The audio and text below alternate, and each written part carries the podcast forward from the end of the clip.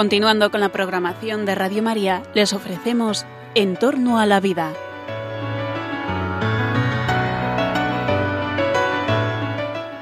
Es un espacio dirigido por José Carlos Avellán y Jesús San Román.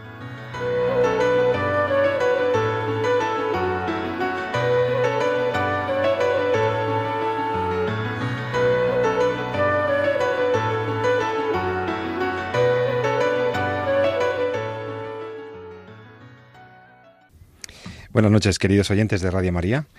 Os saluda José Carlos Avellán, que en este inicio del fin de semana está en la sede de Radio María, en los estudios de Cuatro Vientos de Madrid, saludándote con un programa que hemos preparado el doctor Jesús San Román y yo mismo con mucho cariño, después de este periodo vacacional de unos y de otros, y ahora que ya estamos todos de vuelta, con los temas y las noticias que tienen que ver con la vida humana, con la protección de la vida, bueno, los temas que sabes que interesan a este programa y que, y que tanta gente escucha con, nos escucha y que nos da muchísima satisfacción por lo que nos dicen, que nos siguen, que nos escuchan y que los temas les interesan. Así que, bueno, espero que el programa de hoy esté a la altura de tantas expectativas. La última, la última ha sido cuando eh, visitando a, un, a una eh, tía mía en un convento en Valladolid este mismo verano, eh, todas las hermanas del convento que estaban allí, que saludaban, me preguntaban por el programa Radio María. Así que aprovecho para saludar con todo cariño a estas seguidoras tan fieles de la Compañía de María, religiosas de la Compañía de María, las monjas de la enseñanza, en cuya casa de Valladolid me acogieron con muchísimo cariño y a todas las religiosas y religiosos que sabemos que nos escuchan. Siempre pensamos en, en, médicos, enfermeras, en formadores, en educadores, en profesores, padres de familia, madres de familia que están con la radio, pero no nos damos cuenta de que, no nos dábamos cuenta de que hay muchísimas personas más, por ejemplo también esto, religiosas, que nos escuchan. Así que un saludo a la Madre Soledad Avellán y a todas sus compañeras de Valladolid, con todo cariño. Bueno, después de hacer este saludo, que es que me apetecía mucho hacerlo, vamos a ver de qué vamos a, de qué vamos a hablar hoy. Porque dirás, eh, temas interesantes. Pues sí, este verano ha habido temas interesantes sobre la defensa de la vida y sobre la protección de la vida ante los avances de la ciencia. Ha habido varias historias. Hoy nos proponemos hablar de tres temas. Uno, en primer lugar, eh, tiene que ver con, con el alquiler de úteros, los vientres de alquiler. Ha habido una noticia recientemente que tiene que ver con la retención de unos pasaportes que habían solicitado para unos bebés nacidos en Ucrania, utilizando estos padres españoles la técnica de la maternidad subrogada. O sea, una señora eh, gesta un bebé que en realidad tiene los genes de otra señora y esto se hace en Estados Unidos, en Ucrania, en varios países, gestan a cambio normalmente de una manutención o de un precio. Y eso que está prohibido en España, ¿por qué lo hacen estas señoras fuera? Estas parejas, porque precisamente en, nuestros, en muchos de nuestros ordenamientos jurídicos está prohibido. Y la única manera es hacerlo allí y después traer al niño en un proceso de adopción. Bueno, os hablaremos de esto porque hay, hay unos bebés que estaban en el limbo jurídico, que no sabemos qué va a pasar con la Dirección General de los Registros, qué le van a decir el juez cuando vengan aquí los niños. Y unos padres que están en una situación de incertidumbre jurídica por una circunstancia técnica que hemos criticado aquí y, sobre la cual se ha manifestado incluso hasta el Comité de Biótica de España. La maternidad subrogada no garantiza los derechos del menor y además eh, podría ser una forma de eh, instrumentalización del cuerpo de la mujer, mediando un precio o no, hay una falta, hay una una, digamos, una agresión a la, a la, intimidad y a la dignidad de la mujer, y por muchos sectores feministas, eh, sociedad civil, comité de bioética, expertos en bioética y desde luego también desde el ámbito de las religiones se ha criticado esto del alquiler de vientres. Bueno, hablaremos de eso. Otro tema importante que tenemos en la palestra, en, el, en la agenda del programa, tiene que ver con el, la noticia más bonita que podía ocurrir en Argentina a los bebés argentinos. Y es que sabéis que el 12 de agosto en una votación del Senado argentino se paró, por fin consiguieron vetar la, el proyecto de ley que hubiera hecho libre y legal el aborto en ese país, en Argentina. Hablaremos con alguna persona que nos pueda comentar cómo sucedió esto, qué significa eso para la sociedad argentina, cuántas vidas se han salvado con este proceso legislativo. Y por último, si nos da tiempo, queremos hablaros de las últimas novedades en los conocimientos científicos sobre los embriones humanos. Sí, sí, ahora sabemos muchísimo sobre los embriones, pero es que ha habido descubrimientos científicos recientes, recientísimos, sobre cómo viven, cómo evolucionan y cómo se, mm, eh, digamos, cómo se van creciendo las estructuras biológicas de los embriones humanos que nos ha llamado la atención. Y además tiene que ver también con las técnicas de reproducción asistida que nos dieron un acceso mayor a la vida, a conocer la vida intrauterina pero que también plantean muchos problemas éticos, como ya sabéis. Así que hablaremos con una experta en bioética sobre las técnicas de reproducción asistida, la fecundación in vitro y estos embriones jovencísimos con los que ellos trabajan en ese grupo de investigación. Pues nada, aprovecho para saludar a mi compañero Jesús San Román, profesor de bioética, profesor de médico, profesor de diversas asignaturas eh, eh, aquí en las universidades de Madrid. Jesús San Román, muy buenas noches. Muy buenas noches, Pepe. Pues encantado de estar aquí otra vez. Ya te echábamos de menos. lo sé, lo sé. Porque ha coincidido tus dos semanas de vacaciones justo cuando teníamos que hacer el programa.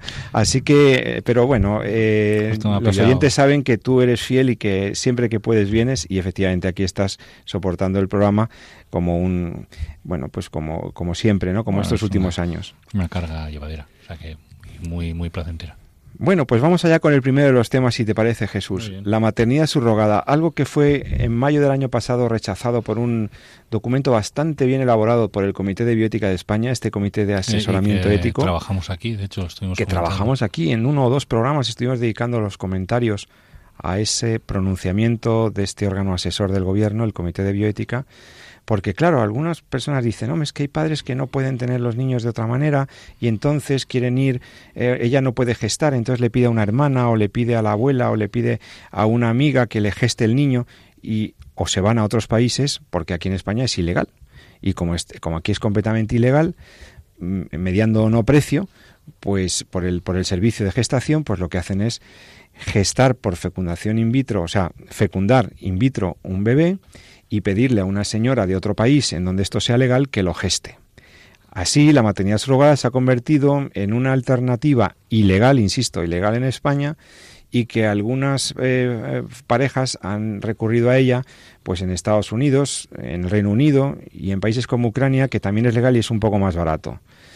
¿Qué ha pasado? Que este verano nos hemos encontrado con la noticia de unos padres que no podían venirse con sus bebés a España porque claro, para poder traer a los niños a España, a, poder intentar iniciar el proceso de adopción, eh, hay que hacer una cosa muy importante, que es eh, acreditar la afiliación mediante una prueba genética en un laboratorio que luego el laboratorio español pueda validar.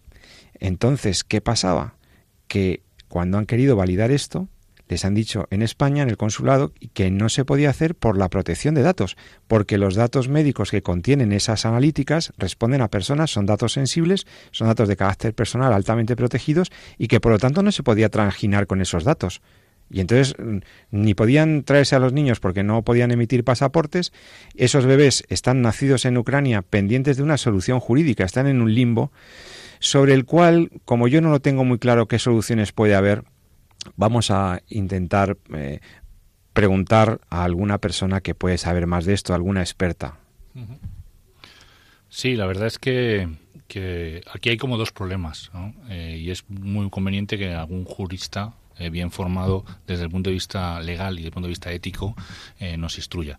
Porque por un lado está la cuestión ética y por otro lado la cuestión, como bien has dicho, jurídica. En un lado, la cuestión jurídica se puede, la ley se puede cambiar, pero siempre está la ética detrás que marca cuando, cuando algo es legítimo o no lo es, ¿no? desde el punto de vista moral. Bueno,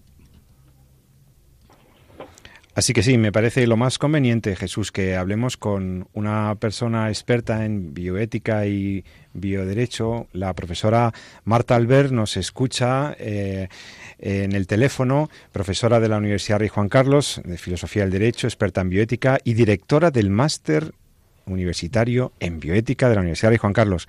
Marta, buenas noches, ¿cómo estás? Muy bien, Buenas noches, ¿qué tal? Bueno, muchas gracias por atendernos. Sé que estás en, estos días, eh, has tenido una semana tremenda de matrículas en el máster de bioética de la Rey Juan Carlos, que estás a tope, pero bueno, ya viene el fin de semana y hoy te llamamos porque como experta en bioética queríamos alguna clarificación, y jurista que eres, queríamos que nos hicieras alguna clarificación sobre este problema de los papás de Ucrania que se querían traer a los bebés gestados por la maternidad surrogada gestados en, en Ucrania. ¿Qué ha pasado con estos niños? Eh, y, por qué? ¿Y por cuál es el problema legal que tienen? Bien, bueno, el problema fundamental es que la gestación por subrogación es un contrato nulo en nuestro ordenamiento jurídico y eso significa que no tiene ninguna validez. Eh, en principio se entiende que como los valores y los principios que están implicados, eh, como la dignidad de la mujer, del niño, etcétera, eh, son eh, mm, de, mm, principios básicos de nuestra convivencia, pues se entiende que esa, que esa nulidad es de orden público, por así decir, es decir, que el contrato no vale y no vale en ningún sitio, ¿no? Se tiene como si no se hubiera, como si no hubiera existido, o sea, no se puede pactar una cosa así, no se puede pactar eso. Claro, no mm. se puede contratar eso, por tanto, madre es la que da a luz y nuestro ordenamiento jurídico lo que sí hace es que deja siempre a salvo la posibilidad de reclamar la paternidad. Cuando hay un padre biológico de ese niño que, como en todas las circunstancias, pues tiene derecho a, que le sea reconocido el vínculo que existe con el niño. Entonces, em, a partir de ahí, pues bueno, como todos sabemos, la praxis pues no siempre va por, por la misma línea que la teoría, ¿no? Y entonces, pues eh, prácticamente hemos llegado a una situación de una política de hechos consumados, donde en parte también porque, bueno, esa era la línea que había adoptado la Dirección General de Registros y del Notariado, pues estos niños se han ido inscribiendo, se han ido inscribiendo, eh, pero tenemos dos sentencias del Tribunal Supremo advirtiendo sobre la nulidad de, estas actuaciones. Entonces, ¿qué ha pasado en Ucrania? Pues al principio efectivamente se, se comentó que era un problema vinculado también a la ley de protección de datos, pero el Ministerio de Asuntos Exteriores lo que, lo que nos ha dicho en un comunicado es que están recibiendo denuncias sobre mala praxis en técnicas de reproducción humana asistida y sobre posible trata de niños y por este motivo, pues lo que están haciendo es eh, ir examinando uno a uno los expedientes de cada familia y bueno, de momento pues la cosa está paralizada en el consulado y no se están dando pasaportes. O sea que lo que ocurre es que estos padres eh, que querían tener los hijos de esta manera habían ido a un proceso de reproducción asistida, una fecundación in vitro habitualmente, y le habían encargado la gestación de ese bebé, de ese cigoto, a una señora, a una tercera persona, se encuentran con que no pueden inscribir a sus niños en España y no pueden tampoco eh, solicitar el pasaporte para traerlos a España y iniciar el proceso de adopción. Justamente. Entonces, fíjate que, claro, las cosas que se hicieron más desde el principio terminan rematadamente mal, porque si se, si se traiciona el espíritu y la filosofía de la ley con una actuación en fraude de ley, toda vez que en España está prohibido esto, eh, y se hace intentando vulnerar o esquivar más bien el ordenamiento, ¿no? Un fraude de ley, me los llevo y luego me convalían en registro lo que he registrado en Ucrania o en Estados Unidos. Esa, esa, esa, esa filosofía de la ley se ha traicionado. Y entonces, ¿qué ha pasado? Pues que ahora se, se encuentran con, bloqueados, bloqueados, en una situación de hecho muy difícil, ¿no? Claro, muy difícil, muy complicada. Mm, lo, lo que yo he visto en la información en prensa es que hay familias que han hecho una inversión enorme de dinero, eh, de 40.000 euros en adelante, y que, y que se ven ahora en esta situación. ¿Por qué? Pues en parte también yo creo que, por, bueno, por, por, por esa por esa idea de que bueno uno puede ir forzando forzando que, bueno que puede que no pase nada puede que salga bien en parte también yo creo porque son un poco víctimas de las agencias intermediadoras que son las que organizan todo esto las que se lucran y, y las que de algún modo pues hacen generan una oferta que a lo mejor pues de otra generan una demanda, perdón, que a lo mejor no, no, no existía de otra forma, ¿no? Entonces, eh, la situación es complicada, pero es que tenemos que tener en cuenta que lo que está en juego es muy grave. Claro. Marta. Mm. sí, no, no, que, eh, continúa, continúa. No, que mi impresión, que esto es impresión mía, ¿no? Pero también eh, la idea que tengo yo es que eh, pues eh, el actual gobierno, yo creo que Carmen Calvo ha sido muy muy tajante con este tema y yo creo que lo que está también ocurriendo es que ahora hay una clara voluntad política de que esto no, o sea, de que no se tergiverse el sentido del, de la ley de técnicas de reproducción humana asistida, que, que es, de, que, que, también un gobierno socialista, quiero decir, de, de hace poco, ¿no? Claro. Eh, y, que prohíbe, bueno, considera nulos de pleno derecho este tipo de contratos. La, algunas personas, te iba a preguntar que algunas personas, unos de nuestros oyentes podrían preguntarse, oye, vamos a ver, ¿y, ¿y, por qué no puede hacerse esto? O sea, ¿por qué la ley lo prohíbe? ¿Qué, qué razón moral o, o, o social puede haber de fondo para que la ley diga que como la afiliación viene terminada por el parto, por tal, y cualquier cualquier contrato de sustitución o de, gestación subrogada es, será nulo en nuestro derecho. ¿Por qué? Alguno podría preguntarse, ¿y por qué lo prohíbe la ley? Pues la ley lo prohíbe por una por una razón desde mi punto de vista muy clara, ¿no? Que en principio, bueno, por dos, ¿no? Una tiene que ver sobre todo con las mujeres gestantes y con la y con la violación de su integridad física, de su integridad eh, emocional y, con todo lo que implica el usarlas como un recipiente gestante de un bebé que no va a ser suyo, ¿no? Eso se considera un acto que, es contrario a, su dignidad, ¿no? Y, por tanto nulo, ¿eh? como si yo mañana me ofrezco para ser tu esclava, por ejemplo, ¿no? Pues por mucha voluntad que le echemos tú y yo, pues son contratos que el ordenamiento no permite. ¿eh? Porque están más allá de lo que las partes pueden pueden convenir acordar, mm, ¿no? O convenir, ¿no? Uno no puede eh, pues no sé, eh, mm, alquilarse a sí mismo o, y claro, un embarazo para una mujer es una es un proceso absolutamente único y que, y que la transforma además a todos los niveles, no es algo que se lleve a cabo en el útero, ¿no? Y luego está también el problema del hijo, ¿no?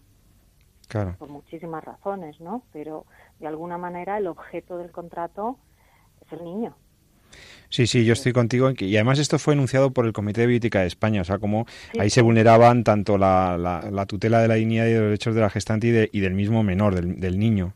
Y entonces, claro, eh, se, se, proponía desde el Comité de Bioética eh, eh, una, bueno, pues ir a una clara ilegalización y lo que estaba ocurriendo en los consulados era un poco no sé, una cosa un poco así, ¿no? O sea, de, facto, o sea, en el límite de, eso, del fraude de ley, claro, porque le llega al consulado y dice, es que aquí está mi bebé, oiga, usted convalídeme esto para que yo lo pueda inscribir y me lo pueda traer y me pueda usted emitir un pasaporte. Y todo esto era una situación que a mí me llamaba la atención que se estuviera tolerando, ¿no? Entonces, bueno, me alegro de que, de que las cosas vayan, vayan a Adelante. ¿Qué solución le quedará a estos padres, según crees tú, a estas...? Bueno, vamos a ver, lo que también tenemos que tener en cuenta es que la legislación española, a diferencia, por ejemplo, de lo que ocurría en Francia, que por ese motivo Francia sí fue condenada por el Tribunal Europeo de Derechos Humanos, eh, porque cerraba todas las puertas, ¿no?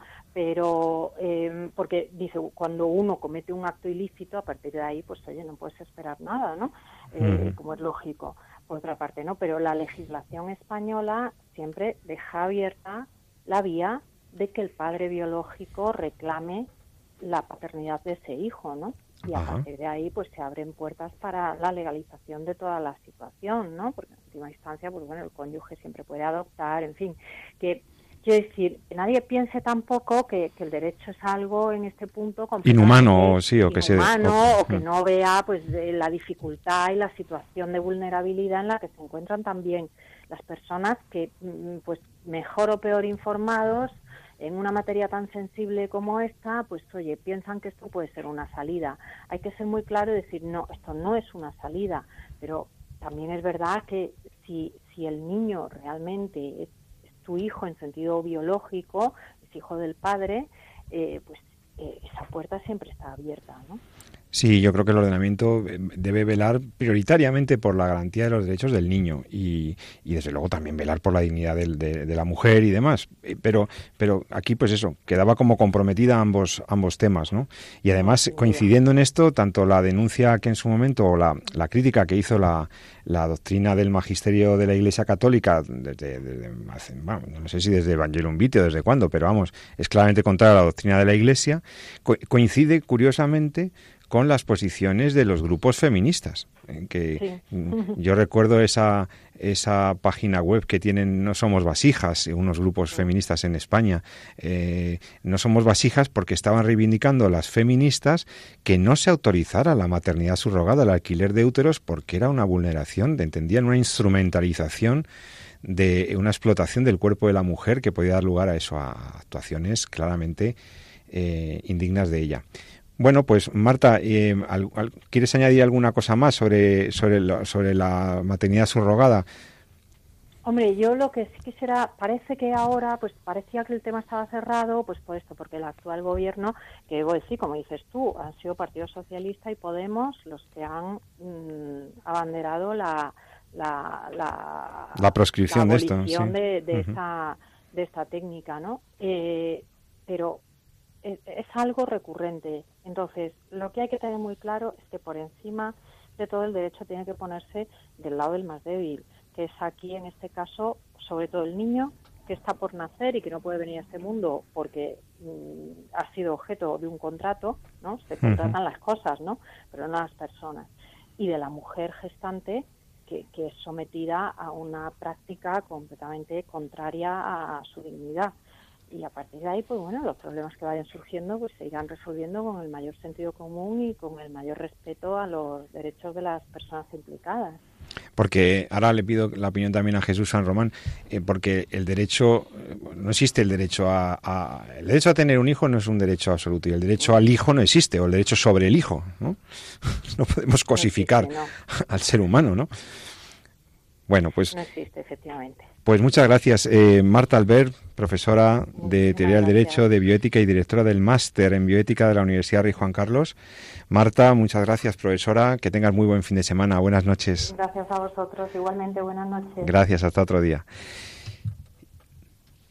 Y bueno, pues eh, yo creo que, eh, Jesús, no sé si quieres añadir algo sobre el tema de la pues, subrogada. Poco que añadir, porque yo creo que Marta lo ha explicado extraordinariamente bien. ¿no? Y según iba ella hablando, pues yo recordaba otras situaciones, ¿no? Y un, viejo refrán popular, ¿no? Pues de estas, de esas lluvias, estos lodos, ¿no? Entonces muchas veces cuando empezamos algo que es eh, moralmente ilícito y que eh, trata injustamente a las personas, tanto en este caso a la madre que gesta a su hijo como al hijo que es gestado, pues al final nos encontramos con situaciones que son muy difíciles de solucionar porque están se asientan sobre una injusticia y tienen complicadas salidas. Una, insisto, recordaba un pequeño párrafo eh, que cito un poquito de memoria de la Dignitas Persona, en la que, se refiriéndose al tema de los embriones congelados, hace un llamamiento precisamente a, detener la práctica, porque dice, al estar basado en una injusticia es difícil encontrar una solución. Entonces resulta que cuando eh, un sistema jurídico eh, pues acepta una práctica que lleva la instrumentalización, la instrumentalización del cuerpo de la mujer y que lleva eh, pues la cosificación de lo que bien ha explicado Marta, el, el producto mercantil del contrato, que es una persona, que es el niño, pues al final nos encontramos con problemas que son muy complicados. En este caso, porque se está haciendo, como bien has dicho, una especie de fraude de ley y al final acabas en un camino ciego sin salida. ¿no? Pero incluso en otros, eh, cuando la madre eh, se apega al hijo que ha tenido y no quiere cederlo a las personas que han hecho la contratación, o cuando el niño, como otras veces hemos visto en países asiáticos, o en cuanto el niño viene con alguna tara eh, o con alguna malformación o viene enfermo, entonces los padres cuando lo rechazan, ¿qué pasa con el niño? En fin, nos encontramos con situaciones en las cuales eh, son realmente difíciles. ¿Por qué? Pues porque en el fondo lo que se está trabajando es una cuestión que es absolutamente injusta y moralmente ilícita, ¿no? Y es la, la cosificación tanto de la madre como del hijo, ¿no? Pues fíjate que yo me doy cuenta de, a veces no le damos tanta importancia, pero tiene mucha importancia lo que ocurre con las leyes y cómo está el ordenamiento jurídico, porque el ordenamiento jurídico tiene esa capacidad de ordenar la vida social, por supuesto, y de bueno, pues arbitrar soluciones para resolver eh, pacíficamente los conflictos, pero ante todo es un orden moral, es un orden, el orden jurídico, el ordenamiento, las leyes deben procurar eh, lo que es bueno para el hombre, lo que es bueno para el ser humano. Y no siempre, no siempre es así. El derecho eh, humano, el derecho positivo, no siempre reconoce las exigencias de un derecho verdaderamente humano, de un derecho natural, y desde luego muy pocas veces los imperativos del derecho divino. Si la, ley positiva fuera la prolongación de la ley natural... Serían leyes justas, serían leyes mucho más buenas. Sería mucho. De hecho, ese es un, ese es un tema que, que nos ha interesado mucho a los, a los estudiosos de la filosofía del derecho. Pero yo no quería hablar hoy de filosofía del derecho, sino de una realidad del derecho, de cómo el derecho puede avanzar también en buena dirección, cómo el derecho puede avanzar hacia el bien, hacia lo justo, hacia lo correcto y lo honesto. ¿De qué me estoy hablando? De la segunda noticia y del segundo tema que quería comentaros, que quería comentar con todos vosotros. Argentina, agosto 2018, una fecha importantísima, el día 12, se vota en el Senado, se votó. La, el veto, se salió vetada la proposición, el proyecto de ley que se tramitaba en la Cámara para autorizar y ampliar la legalización del aborto. Los argentinos eh, en una movilización civil sin precedentes, digna de encomio y de admiración, consiguen que sus legisladores hagan caso a la sociedad civil. Los movimientos pro vida, las plataformas civiles, ciudadanas, los grupos, no solo religiosos, señores, no solo religiosos, muy transversal, consiguen que una serie de diputados y luego de senadores se replanteen y reconsideren su posición y ganan y vetan la ley que iba a ser el aborto libre en Argentina quiero comentar esta noticia con vosotros, con alguien que es de allí. Sí, tengo, podemos, tenemos la suerte de poder hablar con Gabriela Cuadri, que desde Argentina nos atiende en el teléfono, a, los teléfonos de Radio María España. Gabriela Cuadri es una activa defensora de la vida, eh, ella eh, ha militado mucho tiempo de manera destacada en el movimiento Provida en la ciudad del Rosario, en Argentina. Y, buenas noches, eh, aquí en España ya buenas noches, Gabriela, ¿cómo estás? Hola, ¿qué tal? Buenas noches, qué gusto hablar con ustedes, de nuevo con ustedes y como siempre agradecerles la, el interés que tienen y la cercanía para todo lo que pasa aquí en nuestro país, sobre todo en estos temas, ¿no? De, la defensa de la vida. Y cómo no, con nuestros hermanos del otro lado del Atlántico, que además, eh, como ya hablábamos contigo en el mes de julio, hace algunos programas en este mismo marco de Radio María, pues eh, Argentina ha dado un paso adelante, la sociedad argentina, eh, hacia la defensa de la vida, hacia ir cambiando un poco la cultura que, que, que, estaba tendiendo a permitir el aborto, ampliar el aborto, y les decía a los oyentes que es de celebrar lo que ocurrió el 12 de agosto en el Senado argentino cuando la votación eh, permitió que se vetara este proyecto de ley que hubiera sido tremendo porque ampliaba muchísimo las posibilidades de abortar legalmente en Argentina. ¿Es así, Gabriela?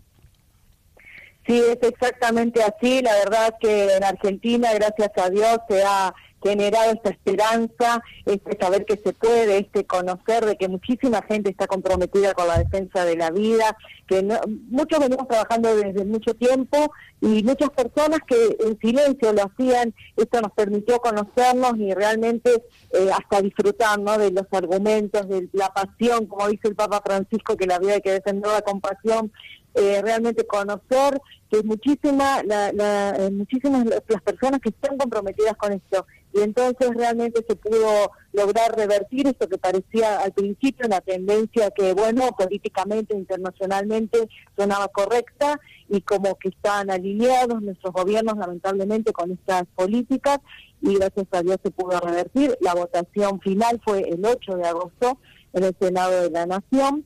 El Senado, la Cámara Alta, representa a las provincias de Argentina, así que así hay una mayor representatividad de lo que es el interior del país.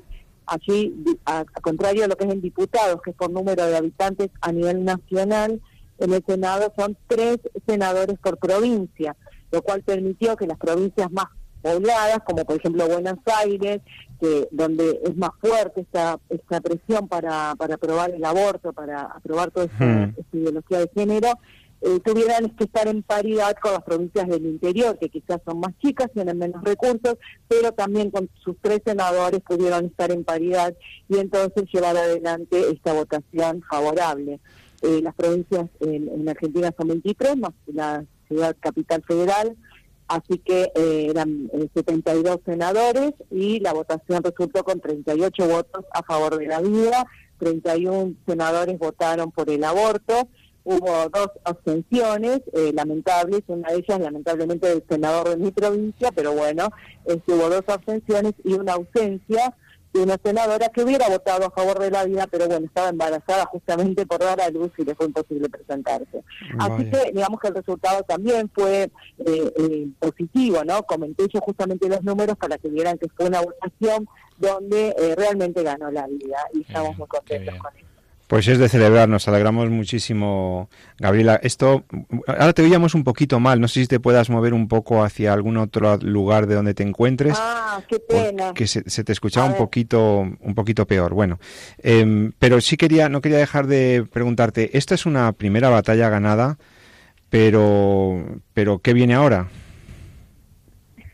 Bueno, eh, la, la agresión sigue siendo muy fuerte para instalar la cultura antivida Así que tenemos una serie de legislaciones que si bien son inconstitucionales, eh, yo creo que lo comentaba en la nota anterior, han ido permeando a través de los ministerios de salud, a través de eh, normativas locales, provinciales, y que impulsan y promuevan las prácticas abortivas, con algunos límites que son fácilmente franqueables, por ejemplo, decir que la mujer tiene que invocar alguna causal, algún problema de salud, eh, algún, denunciar haber sido violada solamente con su manifestación, y ya con eso este, mm, se podría acceder al aborto. Ahí tenemos un problema porque hay provincias que lo implementan de una manera un poco más agresiva que otras, pero lo que estamos viendo es que gracias a Dios con esta votación del Senado hay como un retroceso en esa eh, propuesta de implementar estas políticas locales. Y eh, viene muy fuerte legislación de educación sexual integral, eh, los sectores abortistas están poniendo todo su empeño en avanzar, en imponer de una manera totalitaria lo que es este tipo de educación. Eh, ¿Me escuchan bien ahí? Sí, sí, bueno, más o menos, sí. Adelante. Ah, qué pena. Bueno, qué pena, no, no en todo caso, me parece un ejemplo que para los españoles, que tenemos una sociedad civil, en mi opinión, esa es una opinión particular mía, ¿eh? pero creo que, los, que somos demasiado conformados, como podemos decir, poco movilizados, poco, la sociedad civil está poco estructurada, de manera que, mm, salvo los partidos políticos, que son pocos, y, dos o tres organizaciones eh, sindicales, hay poca estructura civil, en mi opinión, y encima el movimiento Provida ha estado muy dividido mucho tiempo. ¿no? Entonces, para mí es un ejemplo ejemplo que ha ocurrido en Argentina de lo que de lo que las organizaciones civiles pueden lograr. No hay que fiarlo todo a los partidos políticos, sino que hay que presionar, actuar, informar, informar a la opinión pública, generar corriente de opinión, porque lo que habéis logrado es muy importante. En el Congreso lo, estabais, estaba perdiéndose la causa de la vida, estaba perdiendo. Sí, es muy importante. Y yo te quiero decir que también no hay que tener miedo a esta división del movimiento pro vida. Nosotros la asumimos con madurez, te diría. Eh, yo que también te lo comentaba en el programa anterior, no todo es marcha, no todo es film online, no todo es marketing. Eh, hay que asumir que hay, que trabajar desde el fondo, hay que trabajar desde lo cultural, desde el estudio y hacerlo, a pesar de esas divisiones, este, hacerlo y mantenerse firme, porque gran parte de haber neutralizado ese tipo de campañas, porque acá no le dimos mucho lugar a ese tipo de campañas, si bien se hicieron, porque no obviamente no se pueden evitar, ¿no? Pero nosotros nos encargamos mucho de decir, no es la firma online, no es este, salir con, con, un color celeste, no es solamente eso, acá hay que trabajar de fondo. Y gracias a eso muchas agrupaciones que no pertenecen a este tipo de movilizaciones y muchas personas que tampoco adhieren a eso pudieron llegar a ser expositores en el Congreso porque realmente generaron su propio espacio de trabajo. Qué bueno. Entonces eso también, no tener miedo y trabajar y saber que ese tipo de, digamos, porque a veces en pos de la unidad, ¿no es cierto? Es como que no queremos asumir esta, esta división, esta diferencia de criterios para trabajar en el tema, ¿no? Y yo creo que eso enriqueció mucho, la verdad que nos favoreció mucho y permitió que, bueno, fuera una manifestación más, pero lo profundo fue la gente capacitada que pudo prepararse, que pudo difundir la verdad, que pudo defender con valentía con argumentos eh, realmente el derecho a la vida de todo ser humano. Pues enhorabuena por, eh, por, esta, por este triunfo de la causa provida que compartimos. Eh, desde, desde aquí, desde España, os miramos con admiración. Seguimos encomendando vuestra lucha también, vuestra lucha pro vida, porque vendrán nuevos embates en esa agenda que tú has descrito y, sigue, y sigue eh, persistente eh, la cultura de la muerte intentando imponerse, pero este es, un, este es un signo de que el Señor, cuando se trabaja y cuando se le reza, ayuda. Y, como, y, esto es una causa buena, esta es la, la causa por excelencia, la causa de la defensa de los inocentes, y en Argentina lo habéis logrado. Enhorabuena, Gabriela Cuadri, abogada, representante del Movimiento Provida en la ciudad de Rosario. Muchísimas gracias por estar en los micrófonos de Radio María España y que, bueno, que tengas buen fin de semana. Un, fuerte abrazo desde Madrid. Gracias, gracias a ustedes, gracias por la comunicación y bueno, este, España como siempre en el corazón y gracias por compartir esto y adelante también España. Tenemos que, que lograr que realmente la cultura de la vida sea lo que esté presente en todas nuestras sociedades. Pues así sea. Muchísimas gracias, Gabriela. Un abrazo. Defender la vida. Defenderla con todos los medios, en todos los lugares. Em, qué, qué, importante, qué importante comprometerse en la oración, pero también en la acción. Y como decía Gabriela, sin miedo. Y yo te pregunto, ¿qué estás haciendo tú por defender la vida? ¿Estás haciendo todo lo que puedes?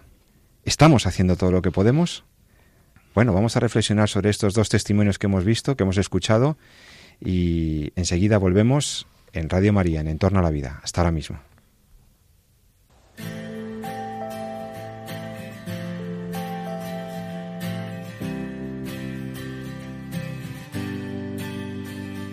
A pesar de mis tibiezas, de omisiones y pobrezas, a pesar de que he intentado que no estés en mi cabeza, a pesar de mis torpezas, de juzgar con ligereza, a pesar de que he ignorado tu presencia siempre cerca, a pesar de mis maldades, a pesar de mis chantajes, a pesar de que me busco y de que trato de evitarte, a pesar de falsedades, a pesar de los pesares, pesar de mis mentiras que no ocultan tus verdades solo quiero expresarte.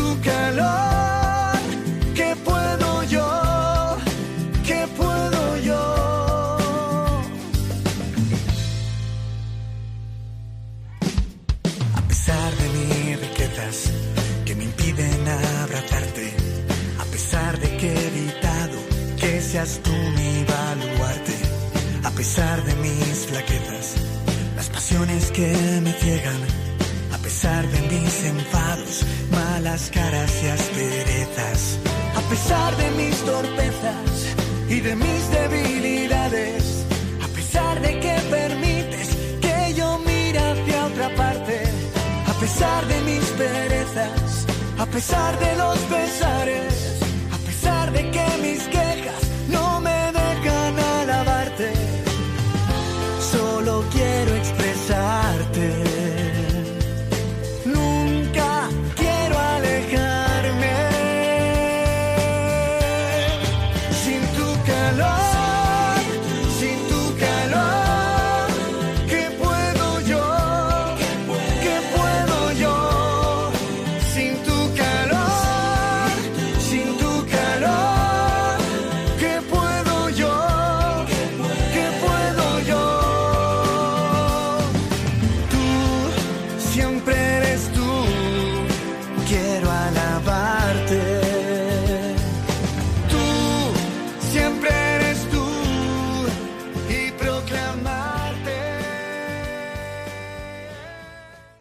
con todos vosotros de vuelta en Entorno a la Vida, hemos tenido un, par de minutillos para reflexionar sobre lo que estábamos viviendo, sobre lo que estábamos comentando.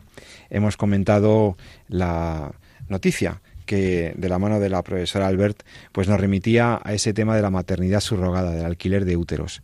Y aquí en Radio María, en Entorno a la Vida, hemos comentado también el triunfo de la causa de la vida en, en un país tan importante no solo para la región, sino para el mundo, como es Argentina, en donde se votaba en contra de una, se ganaba una votación en contra de la, de la autorización del aborto voluntario en ese país. Bueno, pues eh, Jesús, yo eh, quería en esta última parte del programa abordar otro tema que también ha surgido a lo largo de estos últimos meses, de últimos descubrimientos que se han hecho sobre la vida, sobre la biología de ese ser humano en los primeros estadios de desarrollo, el embrión, el embrión humano, el cigoto humano, se ha, se ha, se ha podido observar y descubrir nuevos procesos y además se ha podido establecer, hacer una crítica eh, constructiva pero cierta desde la investigación a lo que se está haciendo en las clínicas de reproducción asistida. El hecho de la reproducción asistida, un hecho social, una, una práctica demasiado habitual, que a nosotros no nos gusta, que no nos gusta la reproducción asistida, porque ya lo hemos dicho en estos micrófonos, hay muchas reservas morales, hay muchos problemas éticos alrededor de la fecundación in vitro, no lo olvidemos. No juzgamos a las personas que van a la fecundación in vitro, estamos juzgando las actuaciones y no las personas. Y el hecho es que de, la mano del magisterio y de la bioética que defendemos, la reproducción asistida plantea problemas éticos. Eso es un hecho. Entonces, vamos a hablar con una persona que ha tratado el tema, ha estudiado el tema desde el punto de vista técnico y que además se ha hecho un máster en bioética para, para, más, para más conocimiento y para poder eh, valorar mejor qué es lo que ocurre en la reproducción asistida y qué le pasa a esos embriones tan jovencitos que se manejan en la fecundación in vitro. Sí, pero mientras nos ponen desde control la llamada, a mí sí me gustaría hacer un comentario Adelante. A, lo que, decía Gabriela, ¿no? Porque, bueno, tuvimos hace poco la situación también de Irlanda, y pensaba, oyéndole hablar precisamente de ese movimiento pro vida, Claro, en España llevamos mucho tiempo con la ley del aborto y mucho tiempo con lo que vamos a ver ahora con la ley de reproducción asistida, ¿no? La ley del 85, la modificación posterior del 2010. Y llega un momento en que parece o da como que nos hemos acostumbrado a esa realidad, ¿no? Como que, bueno, nosotros en nuestro país como que está legalizado, ¿no? Y vivimos con ello y, y parece como que queda ahí oculto. Como si fuera algo normal. Exactamente, ¿no? Bueno, esto es una eh, es un es un jarro de agua, ¿no? Que te despierta la conciencia, ¿no? dices eh, eh, hay que hay que tratar de volver a recuperar la normalidad, ¿no? Y la normalidad es respetar la vida humana desde el momento de la concepción. ¿Mm? La mejor ley del aborto es la que no existe, ¿no? Decíamos cuando éramos jóvenes, tanto tú como yo militábamos en movimientos pro vida, en esa pasión del, joven. Pero es que eso eh, lo hemos perdido un poquito en, esa acostumbrarnos ¿no? a tolerar. ¿no? Por eso creo que era muy pertinente esa pregunta de qué hacemos nosotros no por la vida. ¿no? ¿Qué, ¿Qué, es lo que hacemos? ¿Nos hemos acostumbrado a vivir con ella? ¿Nos limitamos a no estar de acuerdo? O eh, cada día que pasa, cada mes que pasa, nos preguntamos qué he hecho este día, qué he hecho esta semana, qué he hecho este mes por defender la vida de los inocentes. ¿no? Bien con una conversación en mi trabajo, bien pues con si somos con algún comentario eh, como profesores o, algún escrito en la prensa o cada uno en su en su mundo educando a nuestros hijos o formando a nuestros alumnos o como sea no pero qué hacemos nosotros precisamente por devolverle a la sociedad eso que ha perdido, ¿no? que es la protección de uno de nosotros, que es el, el ser humano en sus momentos más iniciales ¿no? de, esa, de esa vida intrauterina. ¿no? Lo digo porque además ahora nos va a venir, como ya hemos hablado durante este año pasado, llevamos mucho tiempo ya hablando, nos viene otro debate, ¿no? que es el tema de la eutanasia. Entonces, como nos es muy peligroso que una, una, sociedad se acostumbre a no defender a, los, a sus eh, miembros más vulnerables, ¿no? que son los no nacientes y los enfermos. Bueno, pues enlaza perfectamente sobre la vida de los embriones y las investigaciones. Hay una persona que está muy comprometida con el conocimiento para defender mejor la vida.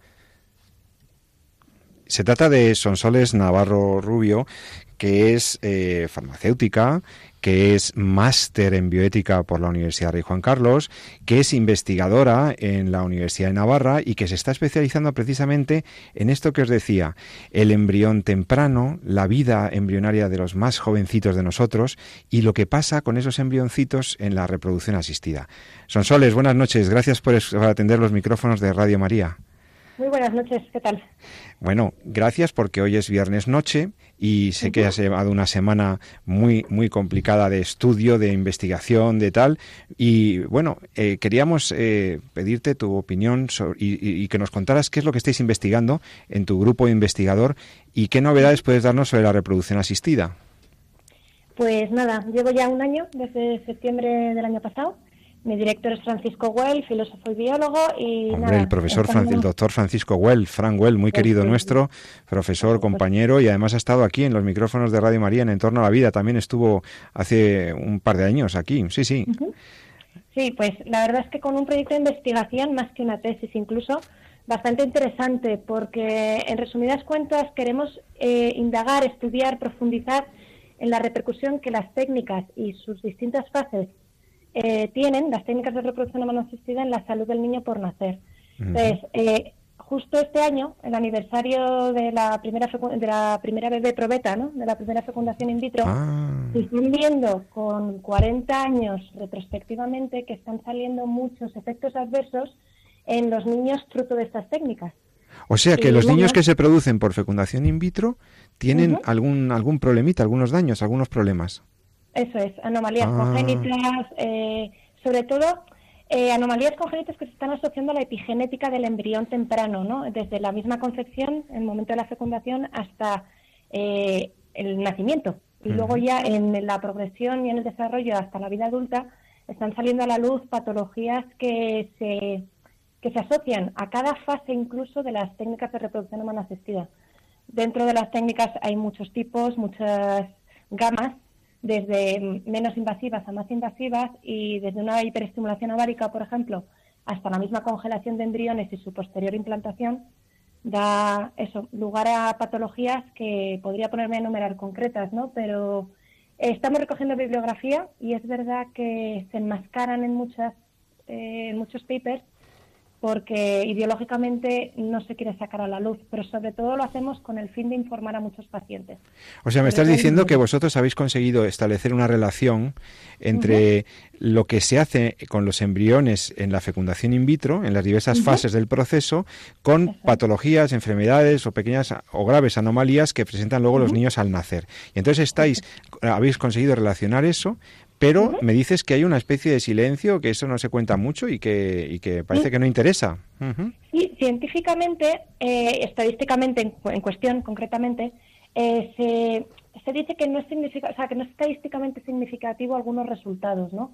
Entonces, en cuanto ya nos ponemos a manejar números, eh, dentro de un porcentaje se acallan muchas cosas, pero la realidad está ahí, ¿no? De que existen anomalías congénitas, epilepsias, autismos, incluso ya desde una mínima erupción en la piel o alergias, ¿vale?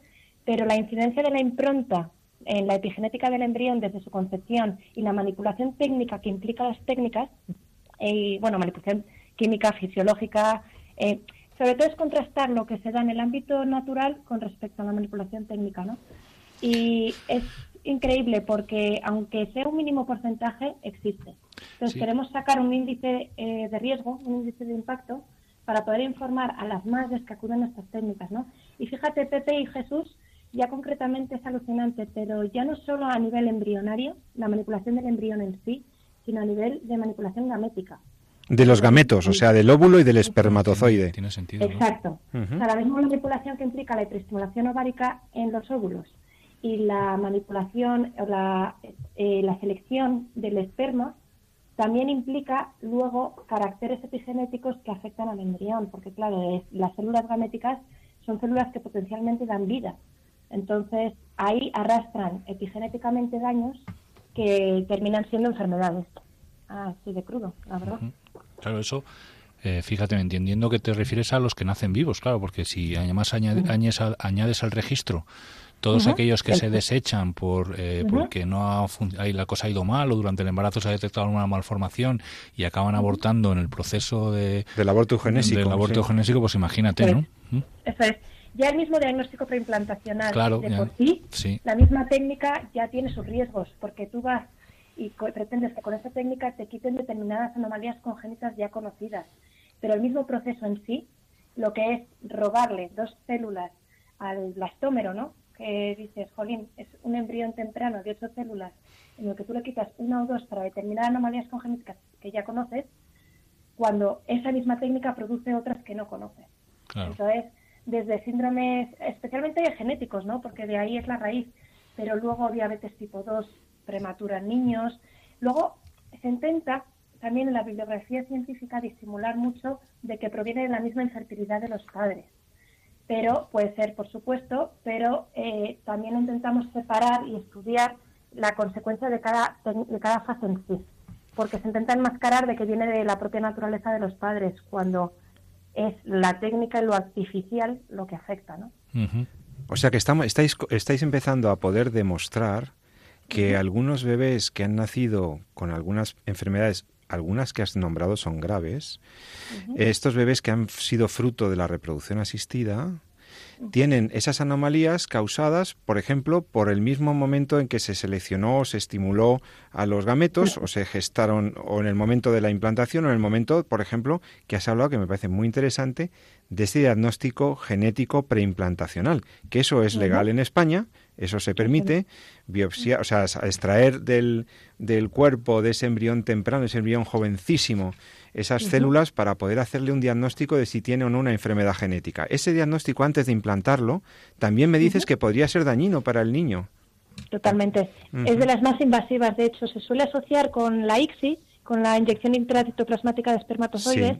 Que siempre hemos visto que era una técnica un poco violenta, ¿no? Entre, entre comillas, ¿no? Invasiva. invasiva, es, invasiva es eh, incluir el embrión a la fuerza dentro del óvulo, ¿no? Y esa misma, como se asocian, es muy difícil de distinguir, pero hay determinadas bibliografías que empiezan a separarlo, ¿no? Porque, claro, nosotros desde nuestro punto de vista ético solo podemos acudir a bibliografía, ¿no? Pero también nos estamos informando mucho a nivel científico desde la Asociación Europea de Reproducción Humana Asistida, que es el ESRE, ¿vale?, de embriología, muy conocida, se están dando cuenta de la fragmentación del ADN que tiene la manipulación del esperma. O sea, ya el mismo hecho de extraerlo, seleccionarlo en un tubo fuera del ámbito fisiológico de la procreación en el, en el cuerpo de la mujer, ¿no? En el momento de la concepción, afecta ya no solo la genética, que muy bien que los 46 cromosomas del embrión estén impolutos y perfectamente ordenados, pero la epigenética, que es todo el ámbito que regula la expresión de genes, es muy desconocida, incluso yo llegaría a decir que naturalmente es imposible de controlar. Entonces, eso ya luego afecta en la salud del niño. Sobre todo lo vemos más desde una responsabilidad parental, ¿no? O sea, el poder informar a todas las pacientes solteras incluso, ¿no? Que se está dando a las clínicas, poder informarles de los riesgos. Porque esto lo acallan mucho en general en muchas, muchas clínicas, pero incluso por falta de información. Sí, eh, sí, sí, puede ser, claro. Bueno, y porque no ha sido fácil, no es fácil, me imagino que esto estará costando mucho acceder a los registros y a este tipo de información. Mucho, mucho, ¿no? Y, y, de hecho la verdad es que hay mucha transparencia, ¿eh? Desde el ámbito de las clínicas también son los primeros que quieren orientarse y incluso más que a lo mejor a nivel de preocuparse por la salud del niño, es más por una eficacia, ¿no? Porque incluso claro, legal, ah. Claro, ellos también buscan pues que la activación del óvulo en el momento de la introducción del espermatozoide pues tenga su eficacia, ¿no? Entonces, les interesa saber la bioquímica y la epigenética que hay detrás, ¿no? De los gametos y del embrión pero en ese sentido también les abrimos horizontes, ¿no? Para realmente decir qué estáis haciendo y se abren muchas, muchos caminos y muchas reflexiones que no se han dado antes. Estamos hablando con Sonsoles Navarro Rubio, farmacéutica, investigadora en la Universidad de Navarra, experta en bioética y farmacéutica, eh, son soles en los últimos minutillos que nos quedan. Eh, ¿Por qué? Eh, ¿Cuáles son los problemas éticos? Yo les he dicho a los oyentes, les he recordado que, la fecundación in vitro plantea problemas éticos. Además de todos los que has dicho para los riesgos para los niños que nacen, los riesgos de, enfermedades y demás, ¿dónde están los problemas éticos de la reproducción asistida? ¿Cómo los resumirías tú, los más importantes? Pues mira, sin embargo, acudiendo incluso también al aniversario de la encíclica Humane Vitae, ¿no? El, el tema de los significados unitivo y procreativo eh, da también muchos problemas cara a artificializar mucho una relación sexual que separa eh, el ámbito humano, ¿no? de la sexualidad, de la procreación. Yo creo que las técnicas ahora mismo la gente está acudiendo tanto para tener un hijo que convierte un deseo en un derecho, ¿no? Entonces, creo que también va ahí, por ahí el campo de las técnicas de reproducción humana asistida en general, porque también como hablé en otro programa, ¿no? de la objeción de ciencia farmacéutica, la venta la píldora al día después, pretendemos no querer tener hijos durante una temporada para luego querer tenerlos a toda costa. Entonces, creo que debería ir por ahí un poco también la reflexión más en el trasfondo de una paternidad responsable, ¿no?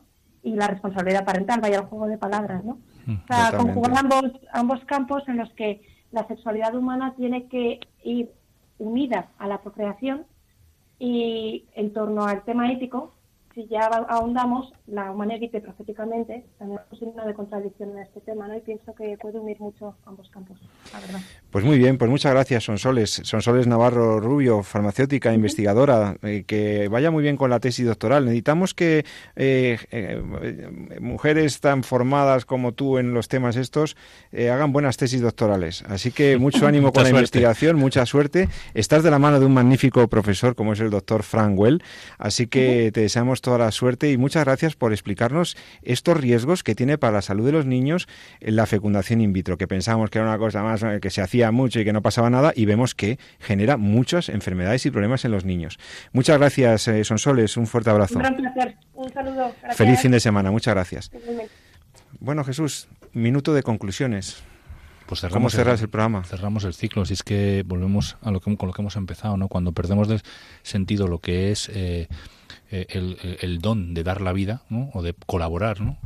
Eh, con Dios en, en, en, traer una persona al mundo, cuando perdemos ese sentido y entendemos que el Hijo es una cosa más del estado de bienestar, un derecho más al cual tenemos eh, capacidad, igual que uno pues tiene derecho a una vivienda digna, tiene derecho a un trabajo, tiene derecho a tener un hijo si quiere, si lo entendemos así como, como un bien más, pues al final acaba siendo un objeto en lugar de, eh, de un sujeto a la que por amor, ¿no?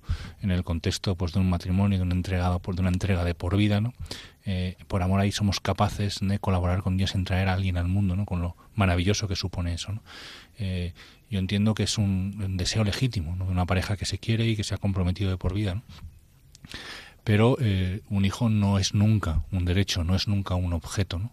Tanto lo que hemos comentado al principio de la maternidad subrogada como lo que hemos comentado incluso en el medio con el tema del aborto y terminando con lo que comentaba Sonsoles, estamos eh, siempre en lo mismo, ¿no? en esa visión de que quien llevamos, quien la madre lleva dentro, eh, no es más que una cosa y no es eso, es alguien. es el gran error, claro, la cosificación del ser humano, de la persona humana.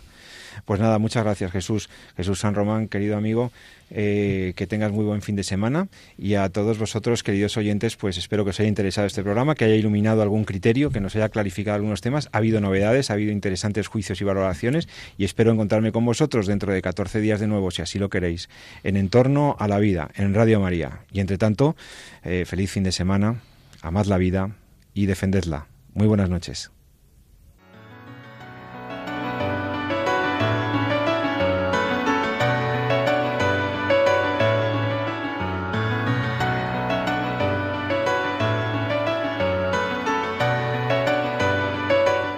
Han escuchado En torno a la vida con José Carlos Avellán y Jesús San Román.